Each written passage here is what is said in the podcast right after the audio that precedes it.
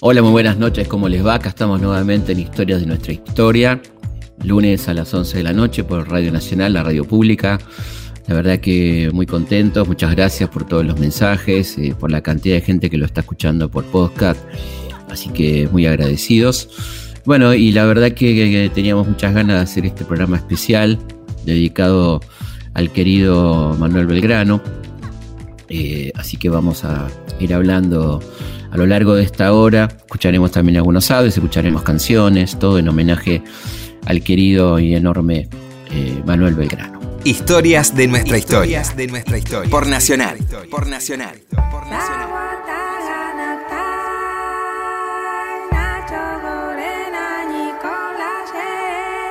Bueno, Manuel Belgrano nació, es un, nació en un hogar este, rico, el 3 de junio de 1770 Estábamos eh, eh, hablando de un momento que era previo al virreinato, todavía esto era una gobernación dependiente del virreinato del Perú, con todo lo que eso implicaba. Su papá era un comerciante que vino de Italia, de Génova, pasando por España, donde obtuvo un permiso para comerciar aquí localmente en Cádiz.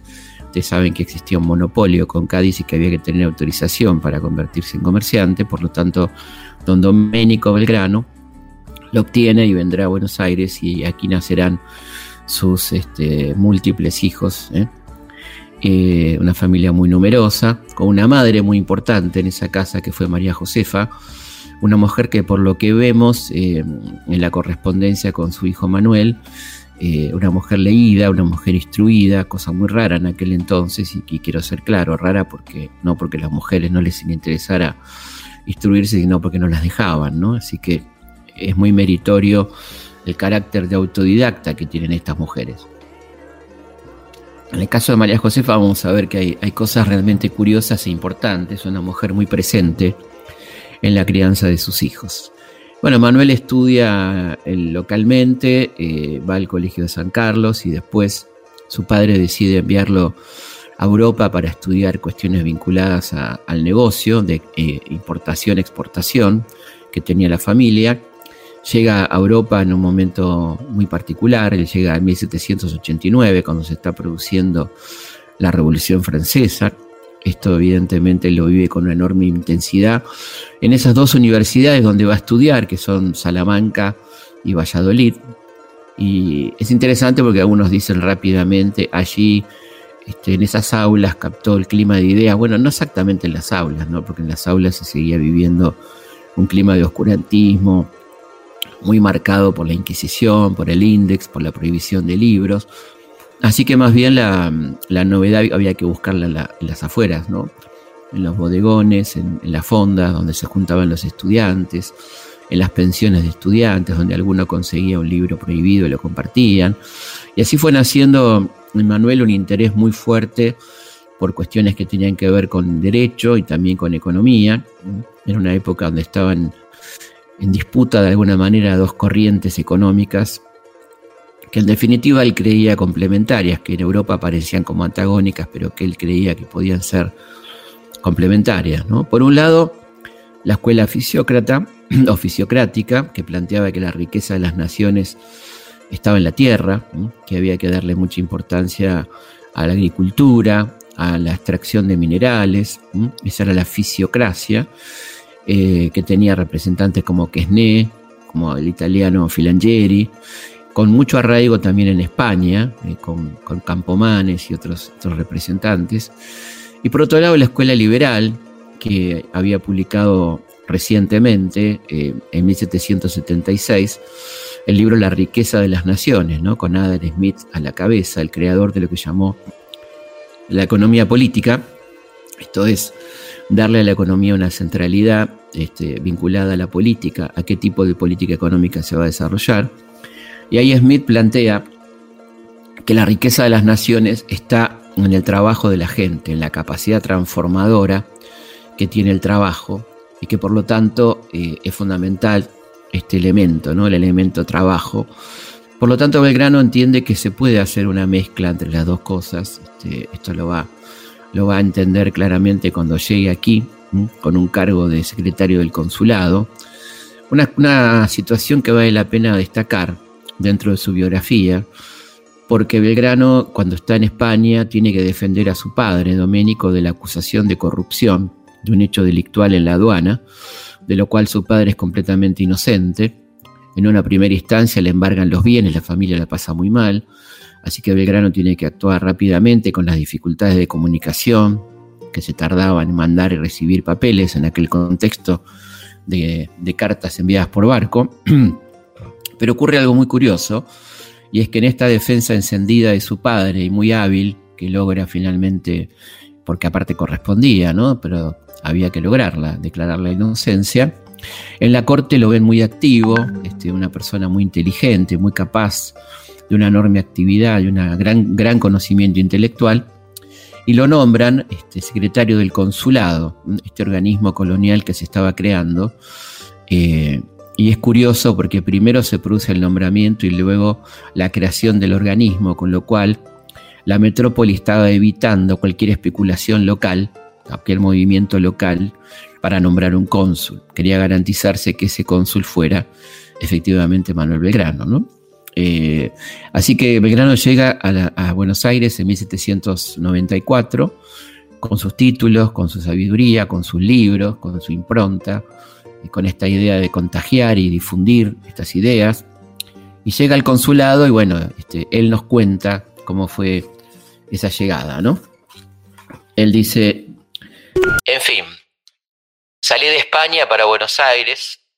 No pude bastante mi sorpresa cuando conocí a los hombres nombrados por el rey de la Junta, que había de tratar la agricultura, la industria y el comercio, y propender a la felicidad de las provincias que componían el virreinato de Buenos Aires.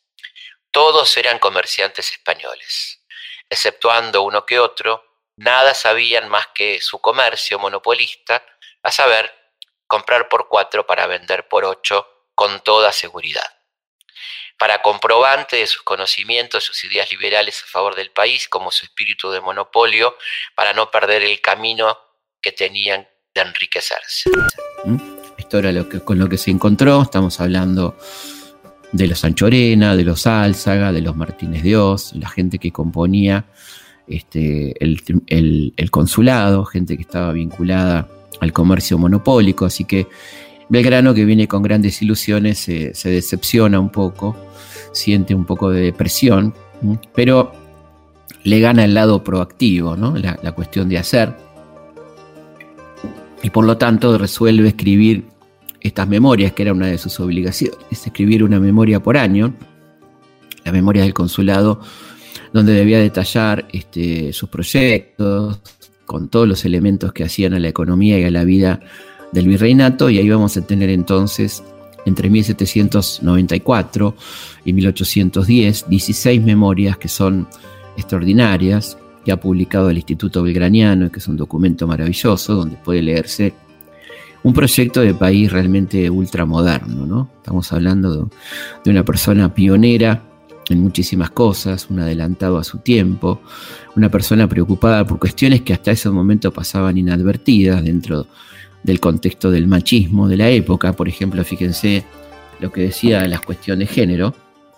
Sexo femenino, sexo en este país desgraciado, expuesto a la miseria y desnudez, a los horrores del hambre y estragos de las enfermedades que de ellas se originan, expuesto a la prostitución, de donde resultan tantos males a la sociedad, tanto por servir de impedimento al matrimonio como por los funestos efectos con que castiga la naturaleza este vicio, expuesto a tener que andar mendigando de puerta en puerta un pedazo de pan para su sustento. Es muy interesante el enfoque porque era muy común y es muy común todavía que la gente, cierta gente diga se prostituyó, ¿no? Como si fuera un acto de la voluntad como si fuera un acto este, volitivo, cuando en realidad la mayoría de las veces, y particularmente en aquel tiempo, hoy hay otro concepto de esto, pero en aquel tiempo tenía que ver con que no había otra opción, ¿no? que la de la prostitución, y es muy interesante cómo él lo marca. ¿no? Él tiene una enorme preocupación por el tema de la agricultura y a la vez conoce profundamente cuál es la situación de los trabajadores de la tierra, ¿no? los campesinos, la persona que realmente está frente al campo, el labrador, y lo dice con todas las letras. Cuando vemos a nuestros labradores en la mayor parte llenos de miseria e infelicidad, que una triste choza apenas los liberta de las intemperies, que en ella moran padres e hijos, que la desnudez está representada en toda su extensión, no podemos menos que fijar el pensamiento para indagar las causas de tan deplorable desdicha. Remediemos en tiempo la falta de propiedad, convencidos de lo perjudicial que nos es. Es preciso atender a los progresos de la patria y esto no lo obtendremos a menos que nuestros labradores sean propietarios o casi propietarios. Esto es algo verdaderamente revolucionario, como ven, ¿no? Este, él, habla, por ejemplo, de, cómo evitar, dice... Los grandes monopolios que se ejecutan en esta capital por aquellos hombres que, desprendidos de todo amor hacia sus semejantes, solo aspiran a su interés particular o nada les importa a que la clase más útil al Estado, o como dicen los economistas, la clase productora, viva en la miseria y desnudez, que es consiguiente a estos procedimientos tan repugnantes a la naturaleza y que la misma religión y las leyes detestan. Eh, creo que es este, muy claro, ¿no? Eh, en cuanto a, qué está proponiendo, este, algo que insiste reiteradamente en sus memorias. Acá hay un informe al cabildo, fíjense la insistencia, ¿no? He visto con dolor, sin salir de esta capital, o sea, en el propio ámbito de Buenos Aires, una infinidad de hombres ociosos en quienes no se trata otra cosa que de la miseria y la desnudez, una infinidad de familias que solo deben su subsistencia a la feracidad del país, que está por todas partes denotado la riqueza que encierra, esto es la abundancia, y apenas se encuentra alguna familia que esté destinada a un oficio útil, que ejerza un arte o que se emplee de modo que tenga alguna más comodidad en su vida.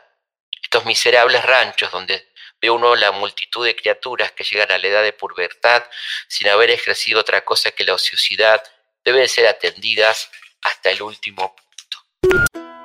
Y acá habla de algo fundamental, que es la industria, ¿no? Empieza a hablar de la industria, un elemento que estaba completamente olvidado en esta idea de que éramos un país este, solamente productor de materia prima. Él va a plantear entonces la transformación local de esta materia prima, ¿eh? este, la, creación de una industria nacional. Estamos hablando de, la década del 90 del siglo XVIII, ¿eh? todavía faltaba mucho para la revolución, y él lo decía esto en plena colonia. La lana, el algodón, otras infinitas materias primeras que tenemos y podemos tener con nuestra industria, pueden proporcionar mil medios de subsistencia a estas infelices gentes que acostumbradas a vivir en la ociosidad desde niños, les es muy penoso el trabajo a la edad adulta y son y resultan unos salteadores o unos mendigos. Es necesidad poner los medios para que puedan entrar al orden de sociedad los que ahora casi se avergüenzan de presentarse a sus conciudadanos por su desnudez y miseria, y esto lo hemos de conseguir si se dan propiedades que se podría obligar a la venta de los terrenos que no se cultivan. Mire qué interesante esto, ¿no? La tierra ociosa. Al menos en una mitad, si en un tiempo dado no se hacían las plantaciones que los propietarios y mucho más se les debería obligar a los que tienen sus tierras enteramente desocupadas están colinderas con nuestras poblaciones de campaña, cuyos habitantes están rodeados de grandes propietarios y no tienen ni en común ni en particular ninguna de las gracias que les concede la ley, motivo por qué no adelantan. Esto es realmente impresionante, está planteando un impuesto a la tierra baldía, a la tierra improductiva, y entregarle la tierra entonces a aquellos que quieran producir. Sigue en ese informe hablando de lo que se podría hacer ¿eh? en la industria, que era algo completamente innovador. El mejor medio de socorrer a la mendicidad y miseria es prevenirla y atenderla en su origen, y nunca se puede prevenir si no se proporcionan los medios de que el mendigo busque una subsistencia. Uno de los principales medios que se debe adoptar a este fin son las escuelas gratuitas, a donde pudiesen los infelices mandar a sus hijos sin tener que pagar cosa alguna por la instrucción. Y va más lejos todavía, habla de educación gratuita, obligatoria a cargo del Estado. ¿eh? Dice, allí se les podría dictar buenas máximas e inspirarles amor al trabajo. ¿eh? Acá estamos hablando de un proyecto de 1798, donde habla de la educación pública, gratuita y obligatoria, 100 años antes de la ley 1420. La verdad que es un, documento muy importante, no tan conocido, eh, donde él eh, propone directamente la industria como elemento fundamental para la concreción de un país más justo. Historias de nuestra historia, con Felipe Piña. Bueno, luego vendrá su participación en las invasiones inglesas. Él era, como todo ciudadano de Buenos Aires, incorporado a la milicia, en este caso al cuerpo de patricios, como una persona consciente que era eh, contratan coach para mejorar su calidad este, militar. Eh, participa en la defensa y en 1807 también se va a, Montevideo para, este, trabajar en la reconquista y se niega a jurar fidelidad a los invasores. ¿eh? Es uno de los pocos funcionarios públicos que se niega a jurar fidelidad a los invasores. Luego tendrá un, paso por lo que se llamó el carlotismo, que a veces está mal visto y mal, estudiado, mal entendido. Y esto tiene que ver, y vale la pena explicarlo bien, tiene que ver con la situación en Europa. ¿no? En 1807, Napoleón invade Portugal, para lo cual le pide permiso al rey Carlos IV de España, rey Borbón, eh, para pasar por España para ir a Portugal, porque Portugal no había acatado lo que Napoleón había dictado como el bloqueo continental. Esto es los cierres, el cierre de los puertos atlánticos al comercio con los ingleses, el cierre de los puertos europeos en general. Portugal, Portugal desobedece porque tenía una larga ligazón con Inglaterra y como castigo Napoleón decide invadirla en 1807, lo cual provoca la huida de eh, la Casa Real Portuguesa, el rey Juan, la reina Carlota Joaquina, que era eh, esta hermana de Fernando VII, se trasladan a Río de Janeiro, se instala la corte en Río de Janeiro y comienza entonces un fuerte debate en torno a qué va a pasar con la obediencia a la monarquía española, qué vamos a hacer con con esta cuestión. Hay evidentemente una ilegitimidad de hecho ¿no? este, que se empieza a plantear y que va a ser más clara cuando Napoleón, aprovechando las circunstancias, invade España, provoca la caída de los Borbones eh, y termina coronando a Fernando VII como, como rey, ¿no es cierto? Ahí se produce entonces la creación de juntas en toda España y comienza aquí un fuerte debate, como decía, en torno a quién hay que obedecer y este, el principio de legitimidad y retroversión del poder, ¿no? que había planteado los jesuitas por un lado y también Rousseau. Cuando un rey este, pierde legitimidad, este, la soberanía vuelve al pueblo. Por lo tanto, por eso se formaron las juntas en España. Y aquí hay un grupo de, patriotas, entre los cuales está Castelli, está Belgrano, que plantean la posibilidad de coronar como reina del Plata a Carlota Joaquina, lo cual suena muy estrafalario, muy raro, pero en realidad lo que se pretendía era una, monarquía constitucional, con una constitución tremendamente avanzada para la época, y esto lo demuestra la situación de que la princesa Carlota eh, rechaza profundamente la propuesta por el carácter revolucionario que tenía la constitución redactada por Belgrano y por Castelli. Así que esto es el carlotismo, que de ninguna manera es una, actitud monárquica secas, este, como algunos lo califican, y tratando de descalificar a Belgrano. Es una, una, intención de avanzar hacia la independencia con algún medio, con alguna argucia, en este caso la presencia de la infanta Carlota. ¿no? Pensemos que mientras tanto seguía rigiendo eh, las juntas, este, ordenando lo que pasaba en las colonias. Y por supuesto, cuando se produce la oportunidad, cuando ya se sigue trabajando, ¿no? De 1808, luego del fracaso del carlotismo, avanzando hacia las ideas de algún tipo de autonomía, en la que va a participar Belgrano, Vieites, eh, Moreno, Saavedra, toda esta, esta, cantidad de gente que se fueron conociendo en las milicias fundamentalmente. Y bueno, Belgrano va a ser un, un hombre fundamental en la semana de mayo que comienza cuando nos enteramos del de 1810, cuando nos enteramos que cayó la Junta de Sevilla, que ya no hay por qué obedecer a, ninguna autoridad española, y eh, los abogados que están preparando la revolución, fundamentalmente Belgrano, Castelli, Moreno, elaboraron una estrategia según la cual eh, hay que formar una junta, declarar que se desfiel a Fernando para evitar declararse fieles al Consejo de Regencia, que era una autoridad establecida en España, ¿no? Con lo cual se ganaba tiempo, no se comprometían a nada porque Fernando estaba preso de Napoleón y no había posibilidades de que vuelva en lo inmediato, Napoleón no paraba de vencer y no parará hasta la derrota de Rusia. Así que era una estrategia temporal, una argucia. Nadie creía en Fernando VII, nadie era fiel a Fernando, sino que lo estaban anunciando como la famosa máscara de Fernando en su momento.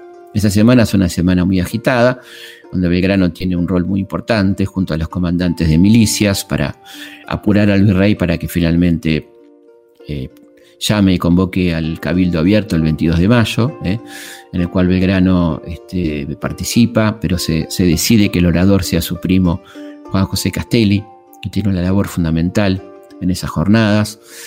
Eh, Belgrano está, este, ha, combinado la resistencia con la Legión Infernal, como se llamaba el grupo encabezado por French Beruti, y, y él se tenía la, habían quedado que si él levantaba el pañuelo blanco, eh, entraba directamente la legión e interrumpía las sesiones, así que había todo un dispositivo sabiendo que el virrey iba a hacer todo lo posible para que esa sesión fracasara, cosa que finalmente no ocurre, pero sí ocurre que el virrey desconoce el resultado de la votación, que le es completamente desfavorable, eh, y que se resuelve en esa votación que momentáneamente el gobierno pase al cabildo, que el virrey sea destituido, eh, con la idea de formar una junta. ¿no? Ahí el virrey maniobra, desconoce la votación y el día 24 crea una junta fantasma que lo tiene como, como presidente.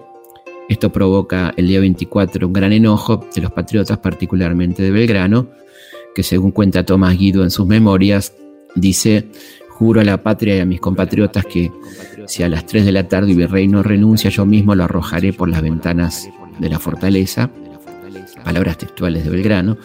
Bueno, Cisneros finalmente eh, cede, renuncia y se puede conformar entonces la Junta de Mayo, el 25 de mayo de 1810, donde eh, Belgrano es uno de los vocales, un hombre muy importante dentro de ese contexto que propone como secretario de, Guerra y, Gobierno este, a Mariano Moreno y con gran humildad eh, se declara morenista, ¿no? Digo con gran humildad porque realmente él era una persona con más quilates políticos y con más antecedentes, pero sin embargo entiende que Moreno es el líder natural de esa, de esa revolución o, de las ideas que él eh, sostiene en esa revolución. Lamentablemente Belgrano va a ser enviado a misiones militares, con lo cual perdemos a un cuadro muy importante económico, político. Será enviado a, a una misión al Paraguay, una misión muy difícil, donde tenía que mm, enfrentar a un ejército muy poderoso de 6.000 hombres contra solo 600 hombres mal armados. Pero bueno, tiene una gran habilidad diplomática y aún en la derrota logra que Paraguay se proclame independiente, es decir, que el objetivo de que no se sume a, enfrentar a la Junta de Buenos Aires ni se sume al bando español, ¿no? O sea que termina siendo de alguna manera un triunfo diplomático y en el camino ocurre algo realmente muy importante, que es que la, es la declaración, de la, redacción por parte de Belgrano del reglamento para los pueblos de las misiones, un documento extraordinario que le da derechos a los pueblos originarios en igualdad de condiciones de los llamados españoles americanos o americanos, eh, respetando sus lenguas, sus costumbres, sus cabildos, sus escuelas, creando escuelas bilingües, algo realmente extraordinario, un reglamento de trabajo poco recordado, pero sí recordado por Juan Bautista Alberdi, que dice que es un antecedente constitucional, que es uno de los primeros ensayos constitucionales del país redactado por Belgrano en 1810. Bueno, por la campaña al Paraguay va a ser castigado, va a ser este, lleva, mandado a otras misiones militares ya por el sabedrismo en el poder. Eh, y bueno, vendrá su, misión al, al litoral, donde va a pasar algo muy importante que ustedes conocen, pero que es interesante recordar, ¿no? los entretelones de la creación de la bandera. Vamos a una pausa y seguimos en Historias de nuestra historia. Historias de nuestra historia. por Nacional. Seguimos en Historias de nuestra historia.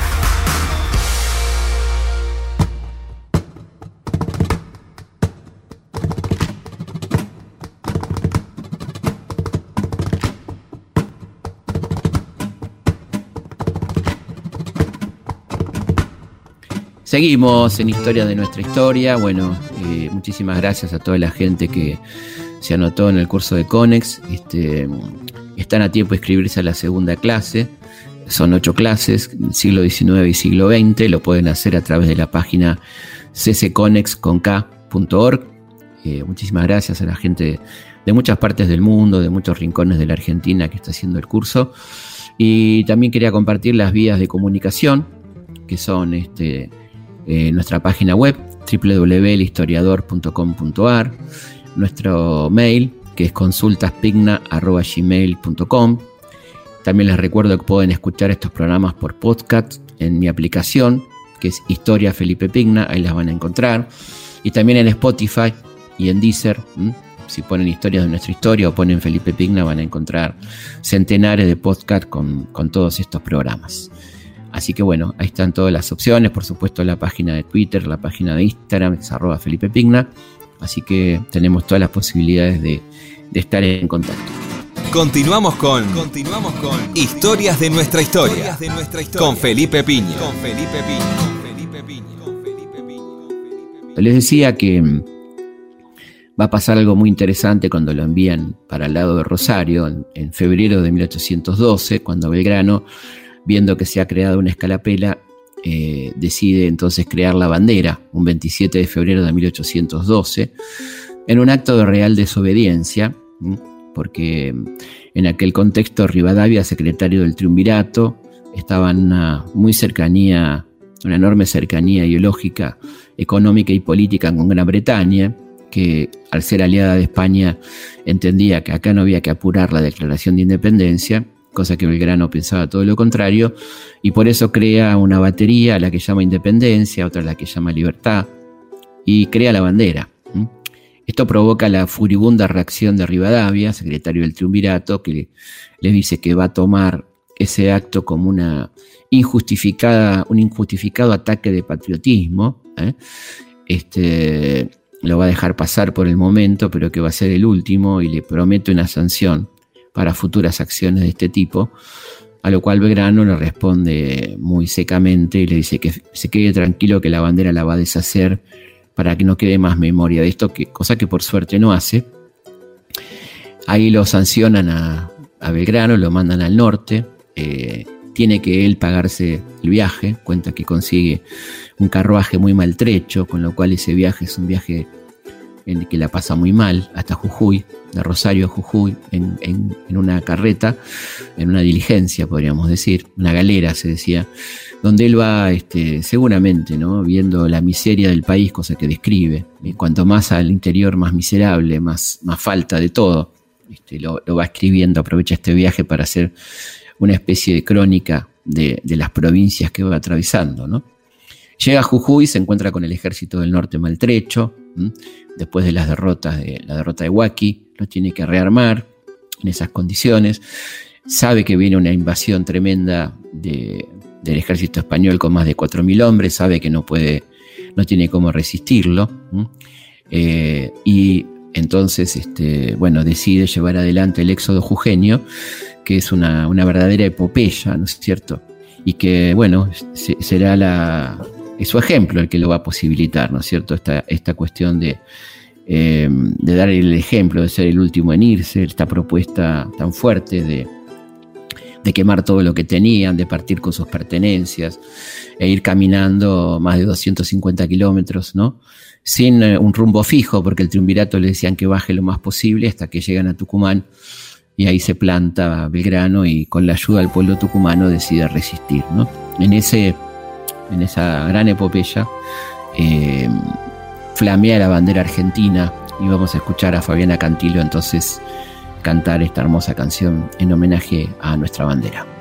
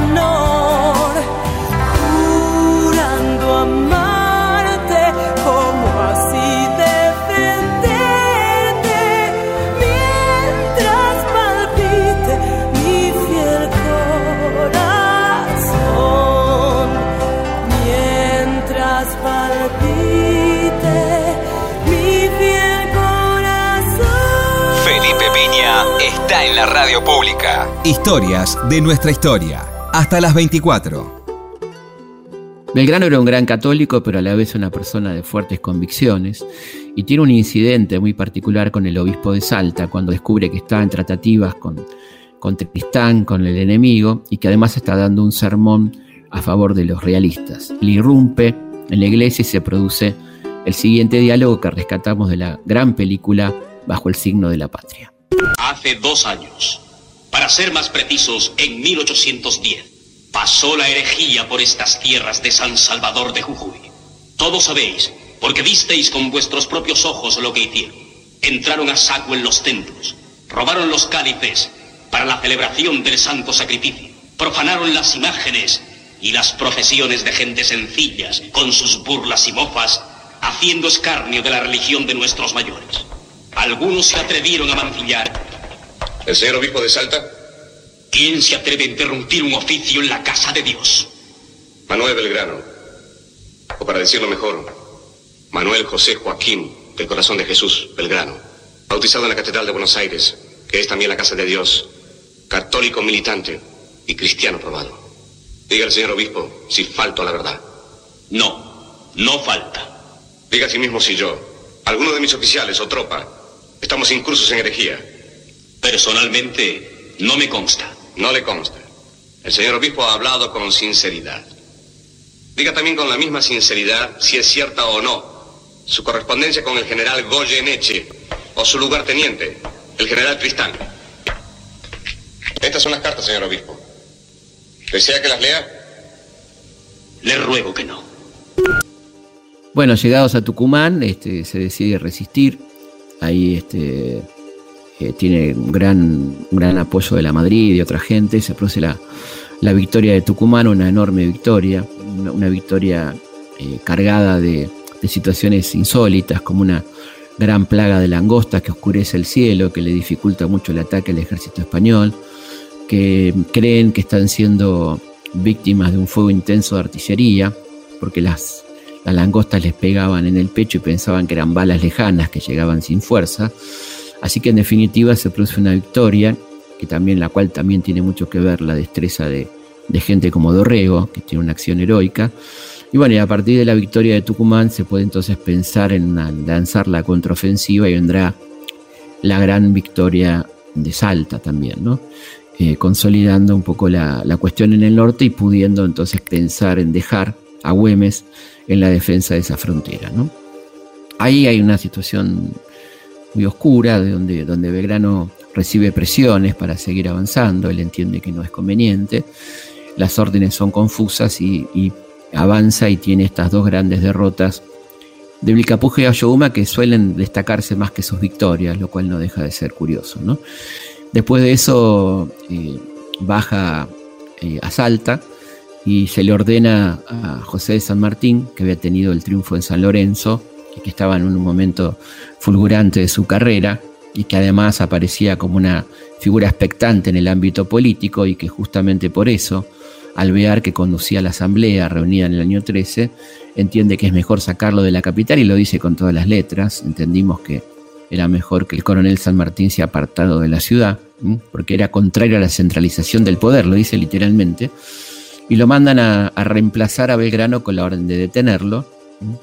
Como sabemos, se encuentran en Yatasto y luego este, deciden bajar a Tucumán donde durante un mes y medio van a armar la primera academia militar de nuestra historia, donde bueno, cada uno es profesor y van reorganizando ese ejército que estaba completamente maltrecho. Y ahí donde bueno, eh, se van a separar, San Martín va a ir a Córdoba a preparar este, su plan del plan libertador, plan libertador de América, y Belgrano va a ser llamado a Buenos Aires para ser enjuiciado. Por supuesto no se produce la detención, por el contrario San Martín declara que es este, el mejor de nosotros, dice literalmente, ¿no? elogiando a Belgrano. San Martín. Se dieron cuenta de que necesitan un militar de verdad. Esto es sobre la pieza de artillería y el informe de las tiendas de campaña. Sí. ¿Qué es eso? Grasa de surí. Es para el hinchazón. Si no me pongo esto es un calvario. Se me entumecen los músculos. Yo digo que es malaria, pero el médico dice que es otra cosa, no sé.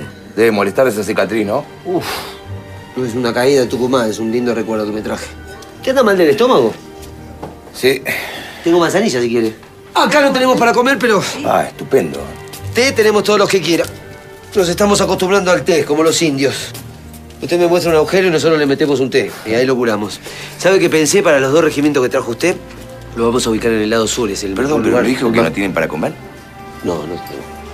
No nos mandan nada, no nos mandan ni comida, ni catres, ni manta, ni los sueldos. Nos mandan nada. ¿Y quién paga por todo esto? Yo pago. Pero ya no me queda nada. Ahora que viene usted, seguramente van a mandar algo. Eloísa, Señor. agua caliente para el té del general. Sí. ¿Así? ¿Por qué? Vamos, porque usted viene de un triunfo en San Lorenzo. Ah, y yo vengo de una derrota. No es así. Claro que sí. Yo fracasé. Perdóname, pero eso es ridículo. En Vilcapuje de Yoguma yo no hubiese hecho nada diferente. Y nadie va a poder conquistar el Alto Perú por el norte. Ni usted, ni yo, ni Napoleón, ni Julio César. Y Buenos Aires no manda nada y no va a mandar porque gente como usted y yo molestamos. Yo no los voy a molestar más ya. No, moleste, hombre, moleste. Hay que cagarlo bien a palos. ¿Pero ¿Cuántos somos nosotros? ¿Cinco, seis? Cinco seis que no entiendo. ¿Cuántos hay que verdaderamente entiendan de lo que estamos hablando? Ah, no. Cuatro o cinco somos. Ya nadie habla de independencia. La palabra sola les da miedo. Tampoco hablan de repartición de tierras, ni de los derechos de los indios, ni de la abolición de la esclavitud. Ya nadie habla de eso. Vaya a sacarle a los ricos uno solo de los esclavos que tienen. Y son todos iguales. Vaya a pedirle un anillito para la patria, va a ver qué le contesta. ¿Sabe qué voy a hacer cuando llegue a Buenos Aires? Voy a poner una farmacia. En el viaje lo voy a pensar bien. ¿Qué viaje? Le agradezco mucho que sea el sorprendido, pero seguramente ya tiene órdenes de retirarme del ejército. ¿Qué carajo me importa? Yo lo quiero aquí. Pero ellos no me quieren aquí. ¿No entiende? Facones tienen todos. Yo necesito ideas. Ahí está el oro para mí. General, se rumorea que en Buenos Aires me van a hacer un juicio por incompetencia, por haber perdido las batallas y sobre todo por haber liberado a los prisioneros. Estos volvieron a combatir. Muy pocos. ¿Cuántos fueron? ¿200? ¿300? ¿Usted cree que eso es comparable al efecto que debe haber causado en el Alto Perú? Yo le puedo asegurar que en este momento hay mucha gente pensando en la independencia gracias a usted. Esa es la revolución. Yo tampoco voy a salir a cuchillar paisano. No se ponga mal por irse. Yo tampoco me voy a quedar acá. De Buenos Aires me van a pedir que me vaya a enfrentar con los caudillos sublevados. No me interesa. Además, no estoy tan seguro de que este ejército nos sirva. Yo no sé si es posible pasar al Alto Perú por aquí. Y cada vez me gusta más el camino de Chile. Y después por el mar. No sé, no sé. No puede contar conmigo, yo no puedo ni montar un caballo. Yo tampoco, y sin embargo ganamos igual. ¿La verdad? Usted parece no saber quién es. Ahora hace falta alguien como usted. Yo leí sus textos sobre educación, agronomía, teoría política. ¿Quién va a pensar en la unión de las provincias mejor que usted? Créame, usted no sabe quién es. Bueno, llegado a Buenos Aires, Belgrano, se le dan este, eh, dos alternativas. Ya estamos en el gobierno del, del directorio. Eh, una, este, someterse a juicio con alta probabilidad de ir preso o acompañar a Rivadavia, su histórico enemigo, a una misión a Londres para eh, sondear la opinión de las coronas europeas, a ver cómo estaba la posibilidad de avanzar hacia la independencia en el contexto de la caída de Napoleón y el nuevo escenario europeo a partir de 1815. Bueno, Belgrano viaja con bastante desgano y en el transcurso de ese viaje se producen cosas que le llaman poderosamente la atención. Hay toda una conspiración urdida por Rivadavia para coronar al infante Francisco de Paula, incluso hablando de un secuestro, traerlo involuntariamente. Imagínense la situación surrealista realmente de traer a un rey para coronarlo por obligación, un príncipe europeo. Y en el medio de eso hay, una enorme corrupción en los gastos. eh, y Belgrano abandona la misión, viene indignado con toda la documentación y presenta esa documentación eh, en Buenos Aires y eh, luego frente al flamante Congreso de Tucumán que acaba de comenzar a sesionar, a donde va a ser convocado. Y también ahí eh, se produce su, su propuesta de la monarquía incaica, ¿no? Donde él este, llega, informa a los congresales que en Europa está todo monarquizado, que todo está eh, planteado como la vuelta de las coronas, este, los príncipes y demás. Y también ve que en el Congreso hay un clima monárquico, con lo cual él hace una jugada maestra, que es este, plantear la coronación de Juan Bautista Tupac Amaru, el hermano de José Gabriel Condorcanqui, eh, para, como, como un príncipe, más bien como una monarquía simbólica, al punto tal de que Juan Bautista estaba preso en España, así que hubiera sido imposible que asumiese ese reinado, con una constitución este, realmente muy amplia y muy moderna. Pero bueno, el proyecto es rechazado fundamentalmente por los diputados porteños, como Ancho Arena, que dicen que no tenemos por qué vivir en una monarquía de la casta de los chocolates. Este, y bueno, con una gran ignorancia, porque la casta de los chocolates serían los aztecas, no los incas, ¿no? Eh, pero bueno, la cuestión es que se rechaza este proyecto, pero Belgrano logra con este rechazo que también sea rechazada la idea monárquica, ¿no? Y que quede en suspenso todas esas propuestas de príncipes portugueses y demás que van a rondar en el Congreso. Bueno, y a partir de ahí, este, bueno, comienza, sigue su vuelta al ejército con campañas muy difíciles, con graves situaciones económicas, este, una situación de, de miseria notable. Este, él escribe mucho en esos tiempos, eh, nunca dejó de escribir. Por ejemplo, en la noche previa a la batalla de Salta, en 1813, él está traduciendo la despedida de Washington al pueblo de Estados Unidos, que es un texto extraordinario que habla de los derechos de las personas, la división de poderes. ¿no? Esa noche él se siente morir y, e intenta de alguna manera dejar una herencia, dejar un documento, un texto ¿eh?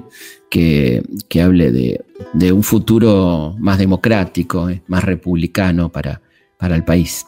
Eh, así que bueno, él, sigue escribiendo artículos, tiene artículos que publica en la Gaceta, en el Correo de Comercio, mucho de economía, ¿no? Este, y uno ve con mucha tristeza que este hombre se va perdiendo su vida con grandes problemas de salud eh, en las guerras de independencia y también en las guerras civiles, algo que San Martín le aconseja que no, que trate de evitar esa condición, ¿no?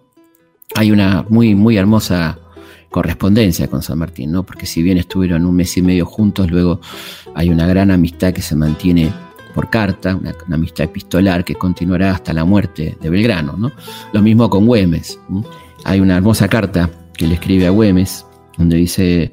Hace usted muy bien en reírse de los doctores. Son vocinglerías que se las lleva el viento. Mis afanes y desvelos no tienen más objeto que el bien general, y en esta inteligencia no hago caso de todos esos malvados que tratan de dividirnos, porque ¿qué otra cosa deben ser los gobernantes que los agentes de los negocios de la sociedad para arreglarlos y dirigirlos del modo que conforme al interés público? Así pues, trabajemos con empeño y tesón, que si las generaciones presentes nos son ingratas, las futuras venerarán nuestra memoria, que es la recompensa que deben esperar los patriotas. También es importante recordar eh, que después de las victorias de Salta y Tucumán, él recibe un premio de 40 mil pesos oro, que era una verdadera fortuna. ¿eh? Lo hemos calculado alguna vez en cerca de 4 millones de dólares, eh, que era un premio personal, del cual él podía disponer como quisiese, guardárselo todo, donar una parte, pero él lo dona íntegramente sin recibirlo. Y dice por qué cuando en esa donación que hace de este dinero, que la dona a la Asamblea para la construcción de cuatro escuelas. Nada hay más despreciable para el hombre de bien, para el verdadero patriota que merece la confianza de sus conciudadanos en el manejo de los negocios públicos, que el dinero o las riquezas. Que estas son un escollo de la virtud y que adjudicadas en premio no solo son capaces de excitar la avaricia de los demás, haciendo que por lo general objeto de sus acciones subordinen el interés público al bienestar particular, sino que también parecen dirigidas a estimular una pasión abominable como lo es la codicia. He creído propio de mi honor y de los deseos por la prosperidad de mi patria destinar los 40 mil pesos que me fueran otorgados como premio por los triunfos de Salta y Tucumán para la dotación de cuatro escuelas públicas de primeras letras. Es interesante recordar que no solamente donó el dinero, sino que además escribió los reglamentos, donde hablaba de la importancia del sueldo de los maestros, escribía los programas donde hablaba de la importancia de la experimentación, de que los chicos no estudien de memoria, por ejemplo, ¿no? La verdad que es realmente muy fuerte este, esta, esta cuestión que habla de que un hombre que no se quedaba en la teoría, sino que este, también tenía que ver con, la práctica, ¿no? La pasaba muy mal, digamos, este, después volvemos a, después de 1816, donde se va a ver envuelto en las guerras civiles, a pesar del Consejo de San Martín, era un hombre que tenía un criterio de obediencia muy fuerte hasta cierto punto. Y, bueno, este, ahí escribe, ¿no? Eh, en, ese contexto tan, lamentable de las guerras civiles, dice... Diga lo que quieran los hombres sentados en sofás o sillas muy bonitas que disfrutan de comodidades, mientras los pobres diablos andamos en trabajos. A merced de los humos de la mesa cortan, tazan, destruyen a los enemigos con la misma facilidad con que empinan una copa. Si no se puede socorrer al ejército, si no se pueden pagar lo que éste consume, mejor es despedirlo. Eh, bueno, ustedes saben que luego vendrá este, este triste momento. De, su muerte, de sus últimos años, con muchas enfermedades.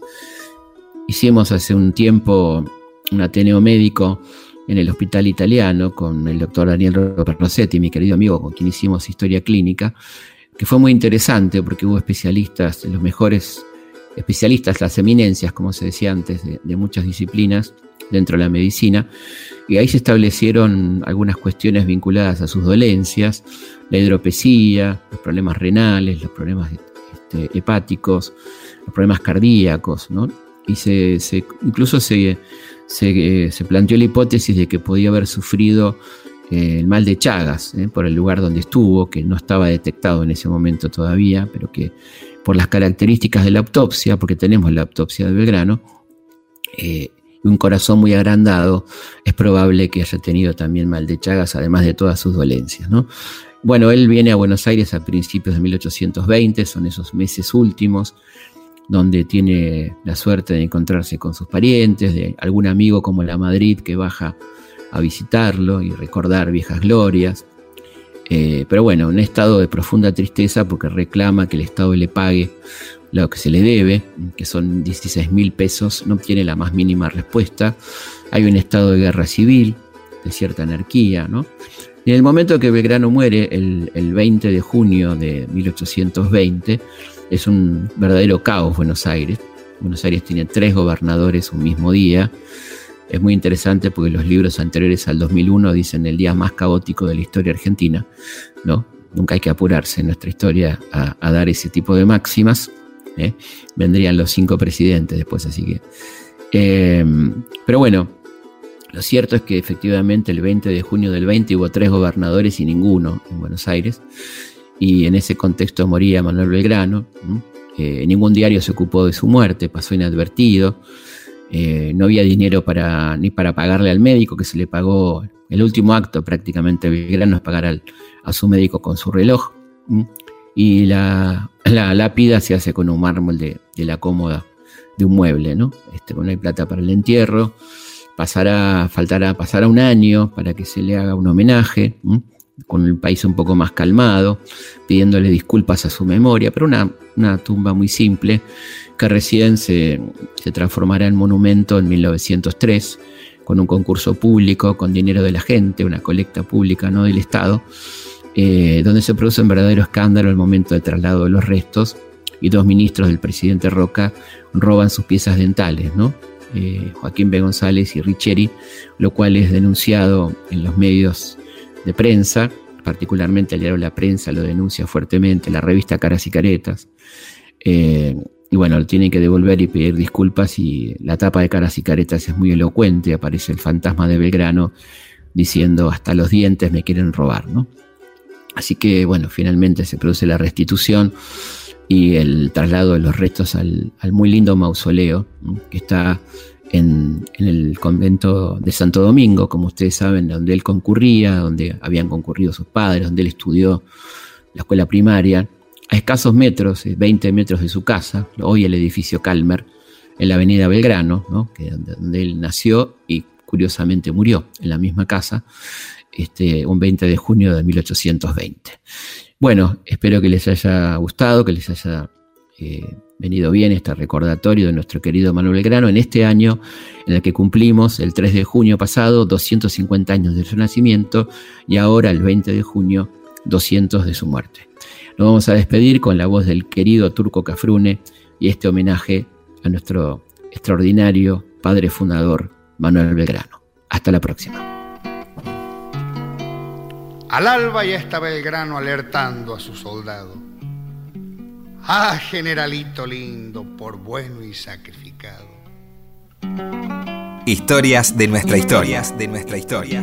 Conducción, conducción, Felipe Piña. Felipe Piña.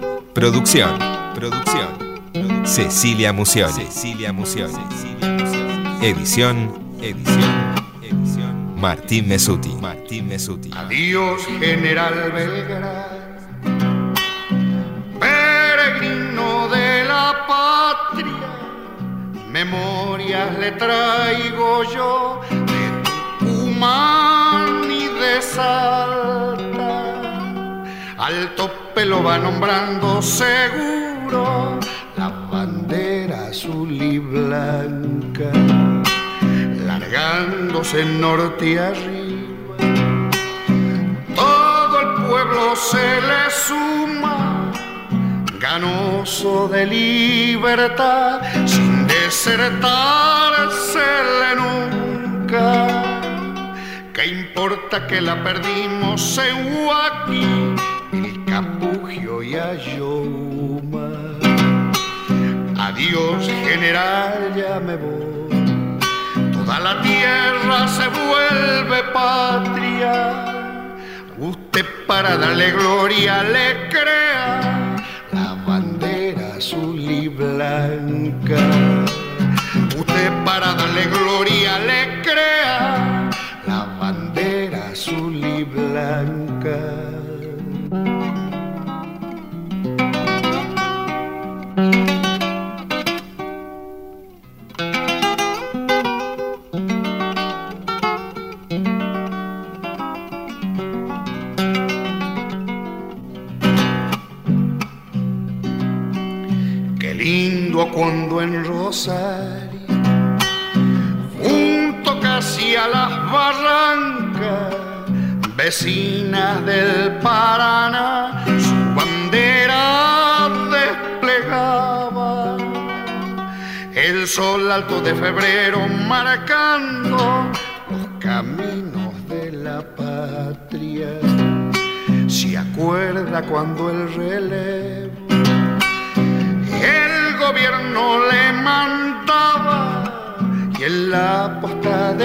con San Martín se abrazaba.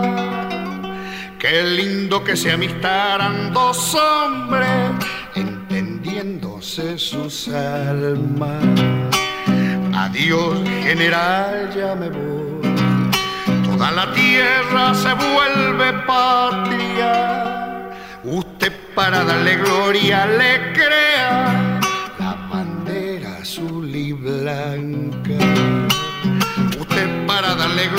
gloria